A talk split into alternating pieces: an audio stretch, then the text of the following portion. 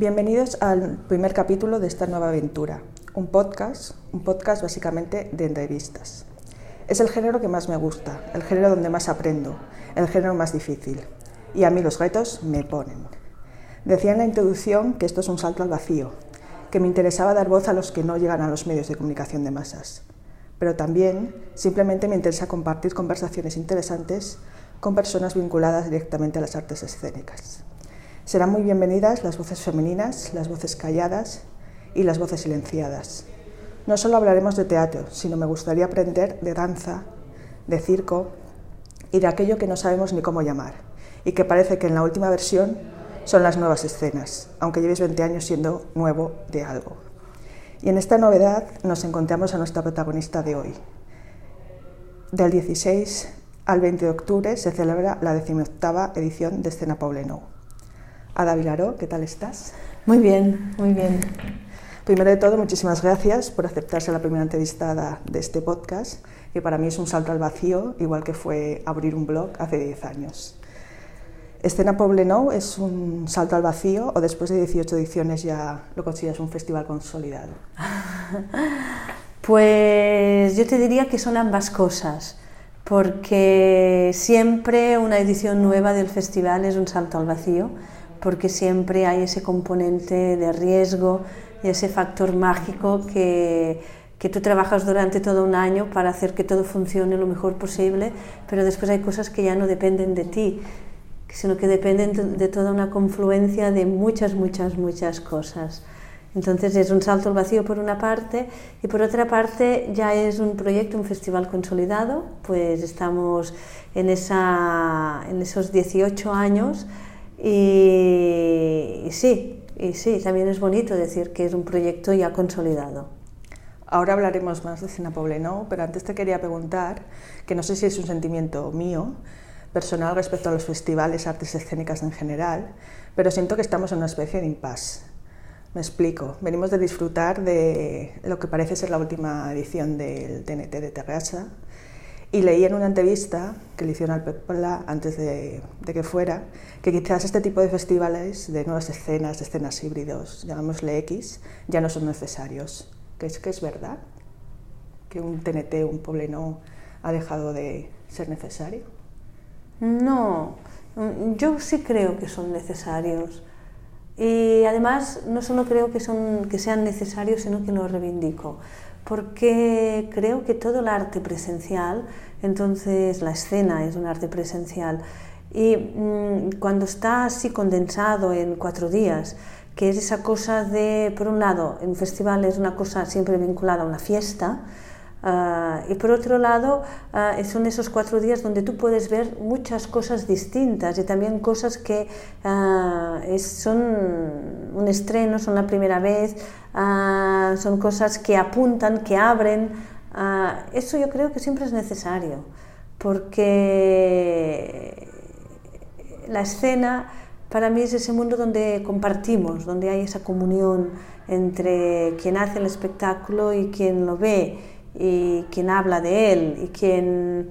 Todo eso ah, no puede no estar en nuestros calendarios. O sea, que no crees que Escena Poblenou, por ejemplo, sea menos necesario ahora que lo había sido hace 18 años. No, no, no, lo creo, o sea, lo creo igual de necesario.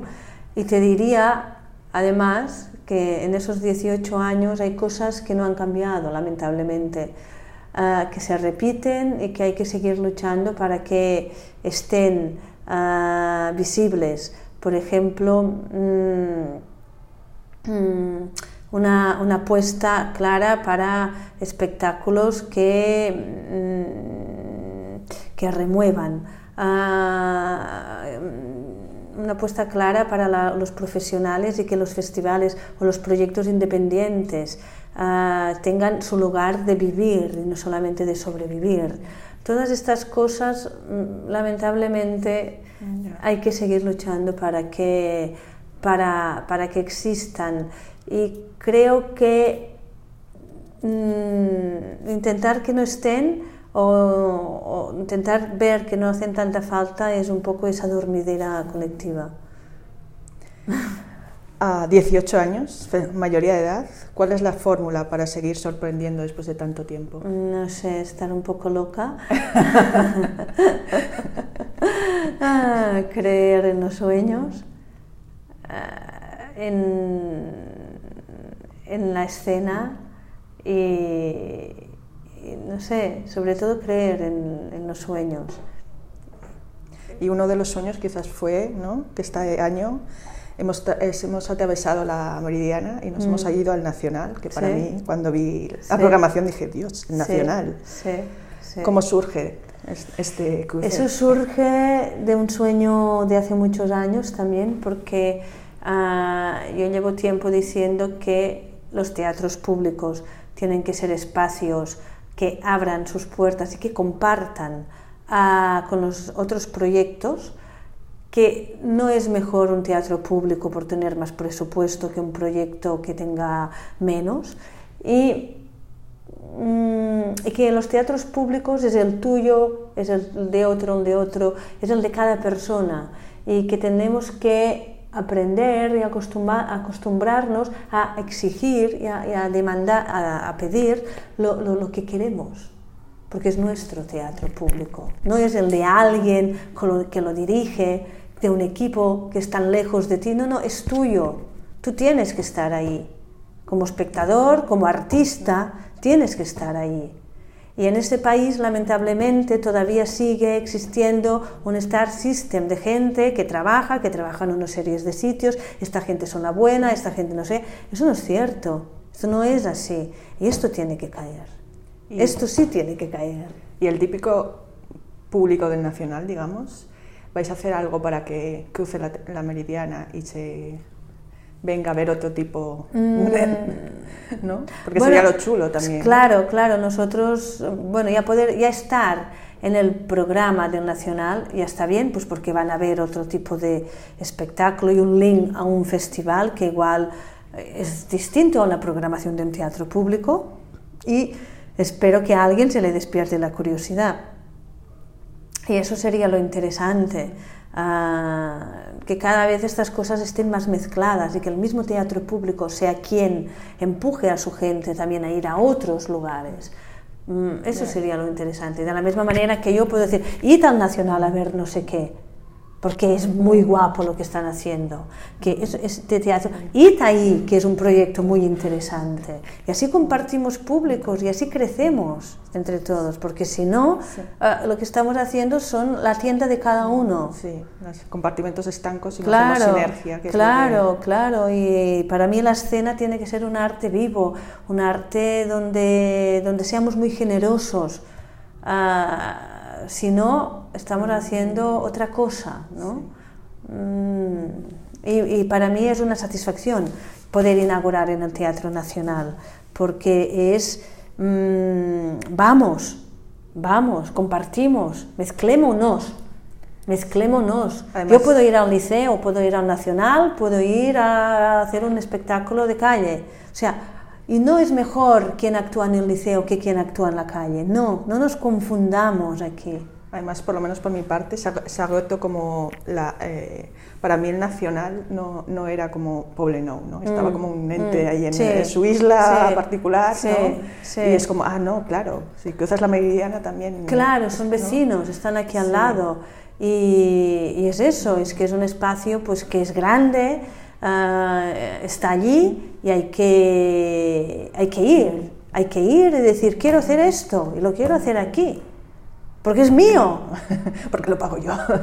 Porque lo pague o no, porque lo pago, pero eso da igual, no es tanto el concepto para mí de pagar, no es el concepto de que es mío, es tuyo, es tuyo, es tuyo. Tenemos que ir a, decir, eso, yo quiero hacer esto aquí, y tengo el mismo derecho que tú, que tú, que tú, que tú. Y ese paso a mí me parece muy, muy interesante. Que, que, que, que pidamos. Debería ser más usual. usual. es que no, no, no, tiene que ser extraordinario. Sin embargo, lo es y no tendría por qué. Hablando de sinergias, vienes de triunfar en el TNT. eh, con una pieza propia, 360 grams, mm. 360 gramos, mm. Que también se puede ver aquí en Escena Poblenou. ¿Qué feeling recibiste en Terrassa y qué feeling esperas encontrar en? En Terrassa, claro, un estreno siempre es un estreno y hay nervios y, y, y es como el parto, ¿no? Y la verdad es que yo estoy muy contenta de cómo ha ido en Terrassa porque recibí muy buen feeling y, y, yo creo que pude compartir todo el trabajo hecho bien, que pude estar bien afinada ahí. Y como eres exigente siempre sabes qué momento, más o menos, pero estoy contenta. Uh, y, hubo una comunicación y una comunión con el público muy, muy bonita, había un silencio mmm, sensible, había un silencio cómplice. Y claro, que al final se levantó la gente, me aplaudió, eso siempre te... No, ni, ni me, no me lo esperaba, no, no, había pensado en eso, no había llegado ahí yo todavía, ¿no? No había tenido tiempo. Y eso me quedé un poco entre sorprendida y maravillada, ¿no? Y, agradecida. Uh, a mí me, me, gustó mucho hacer esta experiencia y ahora aquí en la Beckett estoy muy contenta de poder seguir haciéndola y no sé, la verdad con muchas ganas, tengo muchísimas ganas, también con un poco de nervios, un poco de ese miedo que creo que es positivo, de, querer estar a la misma altura o, más, o mejorar cosas y de que venga gente, pues porque es un poco más grande la sala B, que yo tampoco soy una mujer tan, tan mediática. Entonces, bueno, se juntan esas cosas que de repente digo fuera, no te preocupes más y concéntrate en lo tuyo y hasta el otro vendrá, ¿no? Bueno, como te comentaba antes, en la crítica del blog te describí como paz, porque realmente sí. salí de la sala y parecía que iba paseando, paseando por la acera y, y, parecía que iba paseando por como si fueran nubes, ¿no? Era como si hubiera estado eh, meditando una hora entera, pero a nivel profundo de, madre mía, ¿no? necesito grabarme el espectáculo para verlo en, en, aquellos momentos en que dices stop, ¿no? Y, mm, eh, ¿qué, ¿qué, querías transmitir, aparte de paz? Que seguro que lo querías transmitir, porque si no, no. Mm. ¿Qué es lo que buscas que el público sienta? Porque es una experiencia muy personal. Yo, en este espectáculo, que parte de una experiencia muy personal, que es mi relación que he tenido con el cáncer. Um, y es un espectáculo que es de autoficción porque está basado en mi, en mi vida, aunque hay momentos que está un poco autoficcionada. Pero aquí lo que, sobre todo yo creo que lo que quiero transmitir es, es ese sí en mayúsculas a la vida, ese sí grande, ese sí de que de que a veces no nos damos cuenta y que, y que, que nos quejamos por tonterías y que, y que es muy tan lindo mm, poder estar viva, tener salud, poder, uh, no sé, las cosas más sencillas, ¿no? Eso sobre todo es lo que yo quería transmitir, ese, a pesar de los pesares que la vida a veces te golpea fuerte, pero la vida se impone encima de todas las cosas. Y eso para mí es maravilloso y eso es lo que yo quería transmitir ese, ese mensaje. Pues sí, vida, vida hay mucha paz también, pero vida, vida hay mucha. Uh, vamos a desgranar un poco escena Poblenou. Sí. Uh, vamos a pasar a, a la infancia. Sí. Uh, otra de las novedades de esta edición es el Festival Valentina, mm. que pretende reivindicar los derechos de la infancia. ¿En qué consistirá? Este festival es el primer año que, que, lo hacemos y justamente es ese espacio para la infancia, pero también, sobre todo, sobre todo, para las madres, padres, familiares, amistades que tenemos que acompañar esa infancia. Porque la infancia tiene la mente muy, muy abierta, muy flexible. Somos los demás, y creo que este festival, lo llamamos un festival de los derechos para la infancia, pero es más dedicado a nosotros. Mm, hay distintos espectáculos en este festival, en este apartado, um, mm, de distintos lenguajes, de circo, de danza, uh, más visual, más plástico. Después también hay un par de cuentos o tres comprometidos. Por ejemplo, hay Belolit que lee un cuento que se llama Crida ben fort, Estela, que sería Grita bien fuerte, que habla sobre los abusos y de cómo tú siendo niña, niña o niño, en el caso de que padezcas un abuso, puedas decir que no.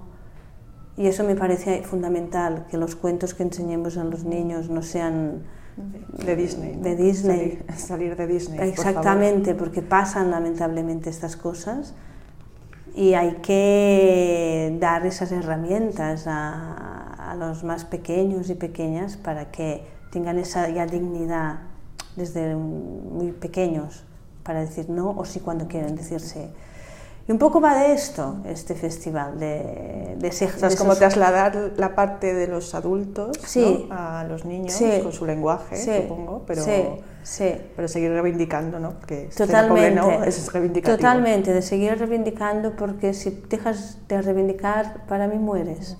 Siempre hay que reivindicar, siempre hay que cuestionar, siempre hay que, que poner las cosas en su lugar, porque las personas a veces estamos muy enfermas y las hacemos añicos. Otra característica muy importante de Escena Poblenou es que es un festival que se declara abiertamente feminista. Mm. Ahora que estamos en una época donde las presentaciones de programaciones, festivales, de teatros, es como obligatorio destacar que son paritarios, mm. es como titular. ¿no? Mm. Lejos de querer ser el titular, Escena Poblenou ha superado esta fase de...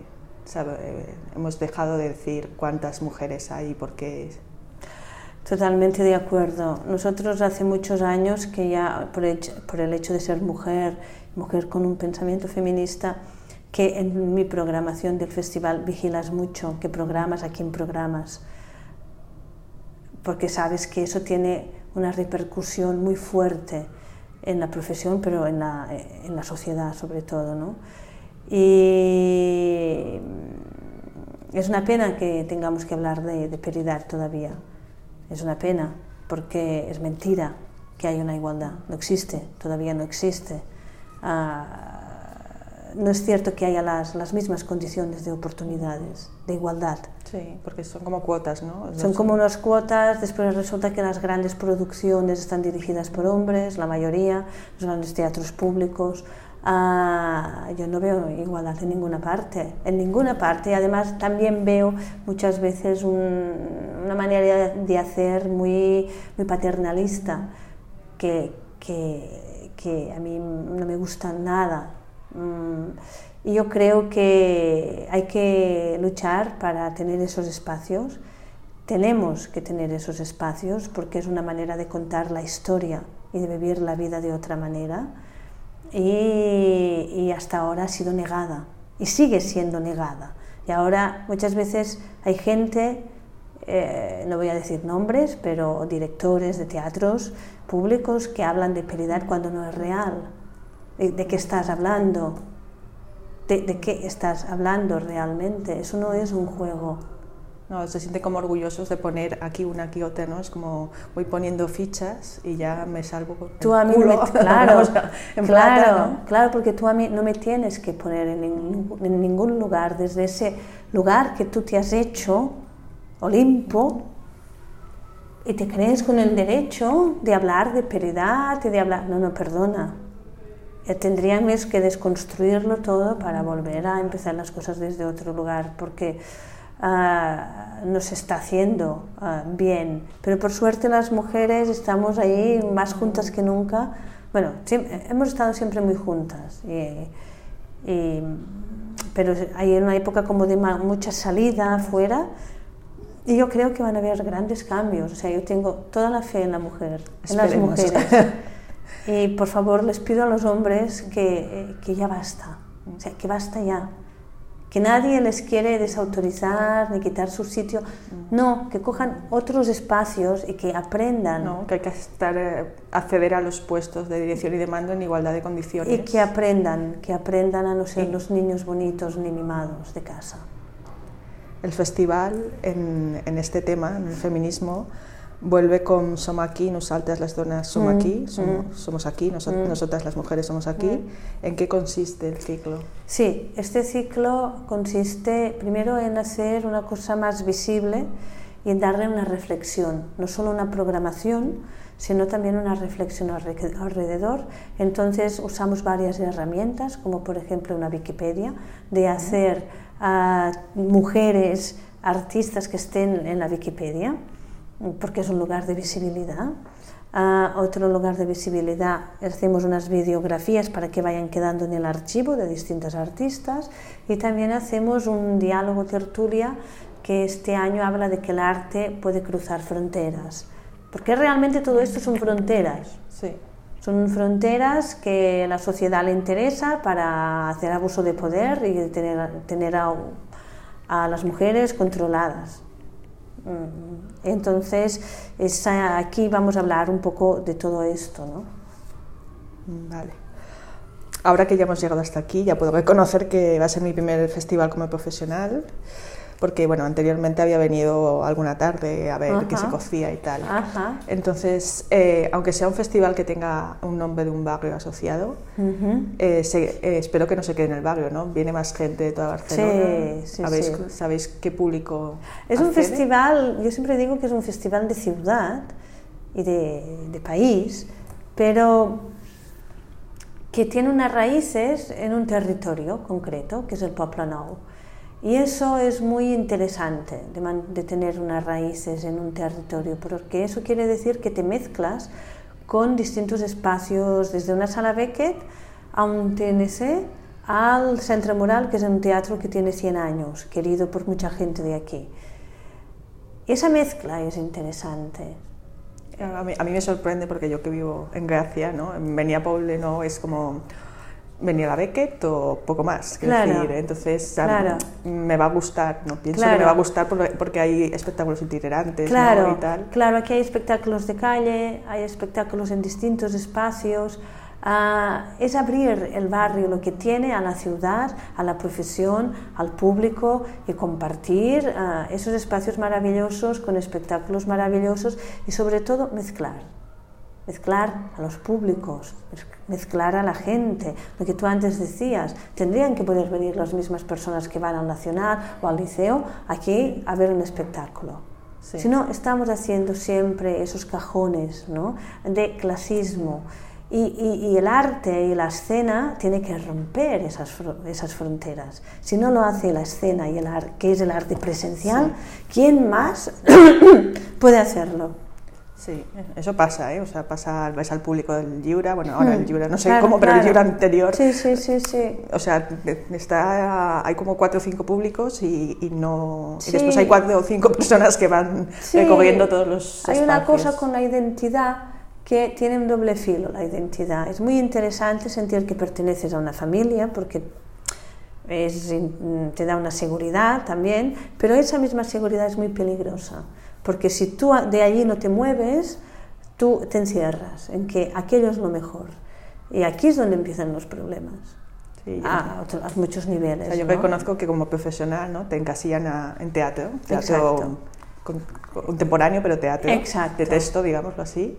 Y cuando sales y vas a ver danza es como, uy, ¿qué haces aquí? Exacto. ¿no? Que a mí me encantaría, bueno, me encantaría porque me encantaría tener tiempo para Claro, verlo todo, pero claro. no, imposible. Claro. Pero bueno, a mí me encantaría, por ejemplo, saber de danza, ¿no? Y me gustaría, bueno, pues en este podcast entrevistar a, alguna persona que me dijera, pues te- no, no te voy a enseñar, sino te voy a quitar el miedo a ir a un espectáculo de danza. Exacto, exacto. Y eso, para mí, Escena Poplanou, siempre yo he intentado que la programación fuera muy, muy, muy poliédrica.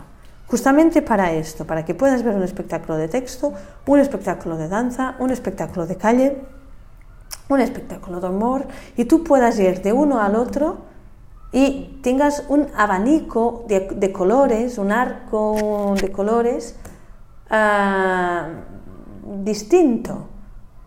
Sí. Y eso, y puedes encontrar a distintas caras, distintas personas. Esa poliédrica ah, artística, yo la defiendo muchísimo, porque creo que es, lo que tenemos que hacer. ¿no? Porque es cultura, todo es cultura. ¿no? Todo es cultura, todo, todo suma y todo compartir eso. Y vamos a ir acabando. Sí. Ah, nos podemos preguntar que después de la decimoctava venga la decimonovena, hemos cruzado la meridiana, hemos Mm. superado entre comillas el feminismo de números Eh. y hemos pasado a la acción. Mm. Pero ahora qué? Una vez cumplida esta mayoría de edad, ¿qué nos deparará el presente más inmediato cuando baje el telón de el 18 de los 18, perdón, el domingo 20 de octubre? Pues cuando baja el telón de los 18 hay que volver a empezar. Nunca hay nada conquerido, nunca hay nada hecho. Creo que la magia del teatro también es que cada día tienes que volver, cuando haces un espectáculo, cada día es nuevo. Tienes que volver a luchar porque aquello sea. No, no puedes darlo por hecho, que ya está bien, que ya te saldrá bien, que ya funcionará, porque no es así. Mm, Como tampoco puedes dar por hecho que mañana vas a estar aquí. O sea, entonces el talón bajará, pero bueno, después hay que seguir. Y, o nosotros, o otros, o, pero hay que seguir luchando y trabajando porque el arte llegue a todos los rincones del mundo. Pues qué bonito. Acabamos. Espero que a los que hayan llegado a escuchar aquí les hayas convencido para venir a, a Escena Poblenou. Una Eh. servidora tiene unas ganas locas de que llegue el jueves para que comience el festival. gracias. Muchísimas gracias. Ana. A ti, a ti, muchas gracias. Muchísimas gracias a todos por haber llegado hasta aquí, por escuchar esta entrevista y os espero en el próximo podcast de aquí a unos 15 días.